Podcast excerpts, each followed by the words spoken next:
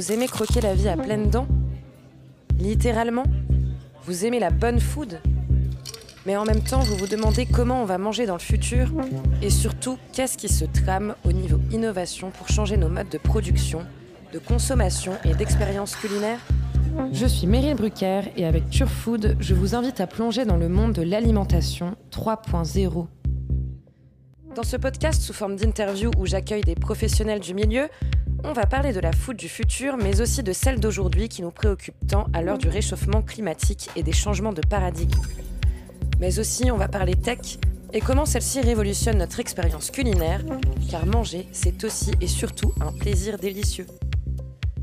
Est-ce que vous saviez qu'en Suisse, ce sont les ménages qui sont le plus responsables du gaspillage de nourriture devant les géants alimentaires? C'est peut-être ce qui est le plus surprenant car on le sait, on gaspille énormément de nourriture, que ce soit dans notre pays ou dans le monde, d'ailleurs à hauteur de 30% de la production, du champ à l'assiette. Pour comprendre ce phénomène et esquisser une solution, on accueille aujourd'hui Kélan Holstrones, business développeur chez Too Good Suisse, pour parler de nos denrées alimentaires qui finissent à la poubelle. On entend parler à tout va du gaspillage alimentaire, mais c'est quoi exactement? Ce qu'on considère comme étant du, gaspillage alimentaire, déjà, juste pour si on fait définir, c'est toute la nourriture qui devrait être destinée à, à, la consommation humaine et qui est ou jetée ou gaspillée avant d'arriver à l'assiette. Ce qui est intéressant aussi, c'est que tout ce qui, il faut aussi considérer tout ce qui est derrière euh, le, gaspillage. Donc en plus, quand on, gaspille de la nourriture, on gaspille pas seulement cette nourriture-là, mais aussi toutes les ressources qui ont été utilisées en amont en fait. Et, que ce soit le transport, la transformation ou, juste la, réfrigération de manière générale, il y a énormément d'énergie, de ressources qui ont été utilisées. Où est-ce qu'on en est niveau gaspillage alimentaire en Suisse et qu'est-ce qui bouge? On gaspille environ 330 kilos par par personne par année. Et donc, si on prend uniquement les ménages, c'est quand même 90 kilos. Si on regarde, par exemple, la part du revenu qui est investi dans l'alimentaire, typiquement, on prend juste l'exemple d'un ménage suisse, ben, euh, c'est 7% des revenus qui sont dépensés dans, dans l'alimentaire. Donc, en fait, quand on voit que ça représente que 7%, c'est presque,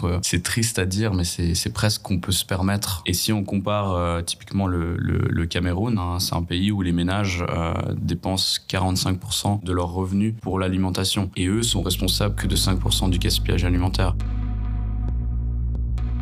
Ok, Maintenant, on va faire un point budget course sans compter les restos et toutes les fois où j'ai mangé dehors pendant les pauses de midi parce que j'ai oublié mon Tupperware. Si on considère que la part que je dépense par mois c'est 7% de mon revenu, c'est vrai que maintenant ça m'étonne moins d'oublier une courgette qui pourrissait dans mon bac à légumes ou de jeter une salade passée de date. Sur une base de 5000 francs par mois, ça fait 350 francs, donc pas étonnant qu'on en oublie un petit peu ce qui se passe dans notre frigo. Si le coût de notre alimentation pourtant représentait le même pourcentage que les Camerounais, on dépenserait presque 2500 francs par mois. Et là, je pense que la courgette ferait effectivement la différence.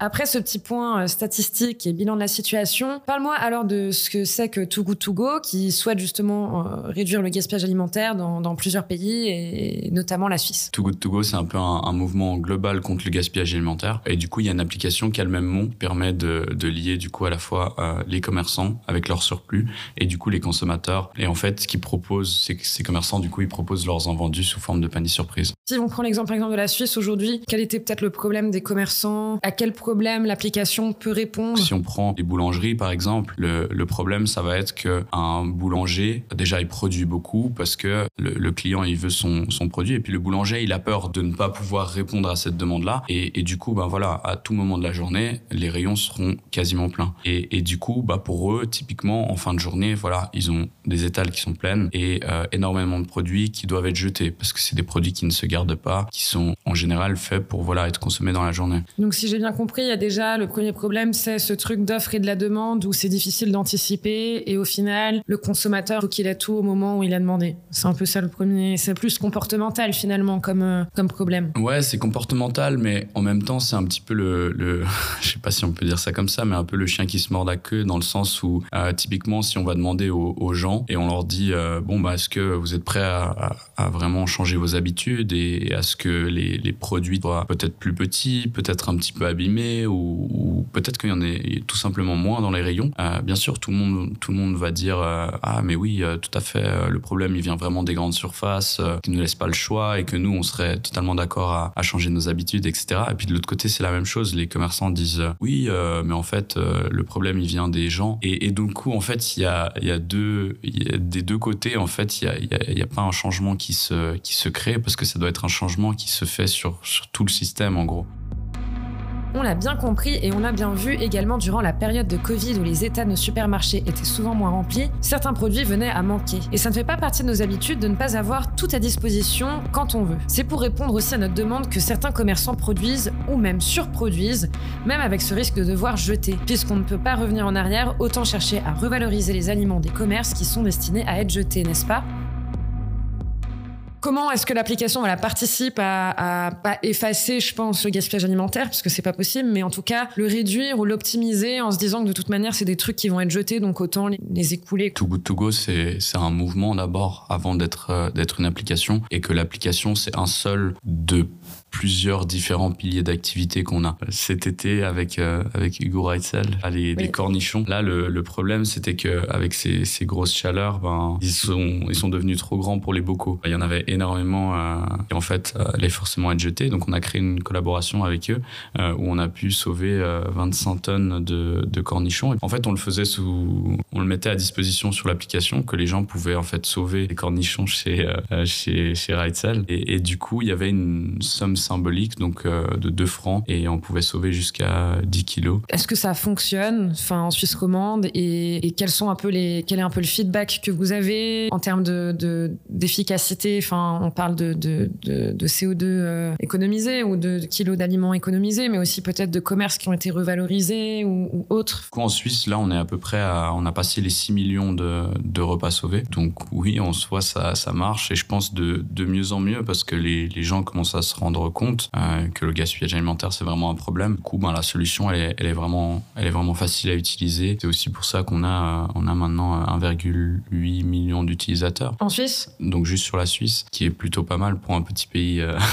c'est clair. Mais pourquoi en fait le gaspillage alimentaire c'est si problématique? Selon le WWF, 2,8 millions de tonnes de denrées alimentaires sont perdues chaque année en Suisse. Et cela sera également responsable d'un quart des gaz à effet de serre produits par notre alimentation. Mais encore plus concrètement, on en moyenne l'équivalent de 600 francs de nourriture en moyenne par ménage suisse par année. Quasiment toute la population dedans. C'est pas seulement une question de moyens, c'est pas seulement une question euh, d'être à l'uni ou euh, ça pourrait être voilà pour des raisons uniquement euh, écologiques et se dire j'ai envie de faire un geste, j'ai pas besoin de payer moins cher, mais j'ai vraiment envie de faire un geste pour la planète et pour l'écologie. Qu'est-ce qu'il faut faire pour parce que voilà Togo Togo c'est une des solutions, mais qu'est-ce qu'il faudrait faire de manière plus globale? La solution c'est vraiment bah déjà l'information, c'est hyper important que les gens soient, soient informés, qu'ils soient au courant de ce qui se passe. C'est déjà, c'est déjà une première chose. Beaucoup de gens sont pas au courant de ces chiffres, sont pas au courant de l'impact que ça a. Faut juste commencer à petite échelle. Faut commencer dans les ménages, faut commencer à y réfléchir. Quand on voit des produits euh, un petit peu abîmés ou, voilà, nos légumes qui commencent à, à flétrer un petit peu, c'est pas qu'ils sont, euh, ils sont bons à être jetés. Et, et, voilà, une grosse partie de, en tout cas, ben,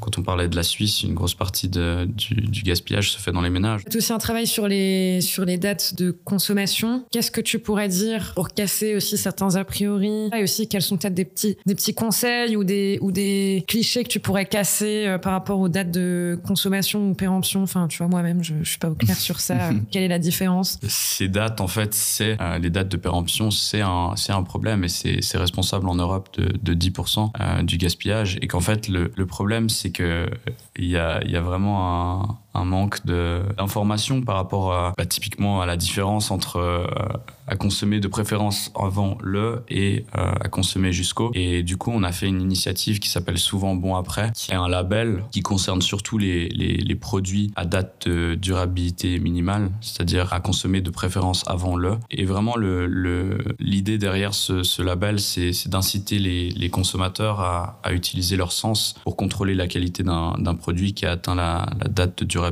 euh, Donc, minimale. Concrètement, ça veut dire quoi? Goûter, sentir, euh, Exactement. toucher euh... De préférence, ça concerne tout ce qui est produit sec et c'est une date qui est vraiment indicative. Donc cette date, elle concerne bah, typiquement les produits secs, les biscuits, les euh, les pâtes, les pâtes, le riz, le, tout ce qui est tout ce qui est produit euh, sec. Même les conserves en fait ont une date, alors que on peut les consommer largement après la date. On pourrait les consommer jusqu'à combien de temps après? Six mois à une année et même plus pour certains produits. L'application, c'est une solution parce que le problème, il est là. Mais comme je disais tout à l'heure, les, les grandes surfaces et la restauration, c'est pas les plus gros responsables du gaspillage alimentaire. C'est vraiment, ça se fait au niveau des ménages le plus. Donc, vraiment une question de, de mindset, d'habitude. On l'aura donc compris, il existe des solutions d'appoint comme le fait Too Good To Go avec ses paniers surprises. Il est important de s'informer ou d'en apprendre toujours davantage sur ce qu'on consomme et comment on le fait. Ça reprend d'ailleurs la logique de consommateur qu'on avait évoqué dans le premier épisode de Turfood avec Sophie de Takinoa. D'autres projets, pour l'instant en Suisse romande, se concentrent également sur le gaspillage alimentaire et utilisent la tech pour euh, trouver une nouvelle solution. Par exemple, la start-up romande AgroSustain qui a développé un fongicide qui permet de conserver nos fruits et légumes plus longtemps et éviter qu'ils pourrissent. Ce genre de technique peut permettre également de réduire considérablement le gaspillage alimentaire si l'on peut l'appliquer à grande échelle bien évidemment. Mais avant toute chose, encore faut-il d'abord commencer chez nous par notre frigo. C'était Turfood, un podcast d'Inside You par Meryl Brucker. Merci à Lara Koczynski pour la production et on se retrouve tout bientôt pour un prochain épisode.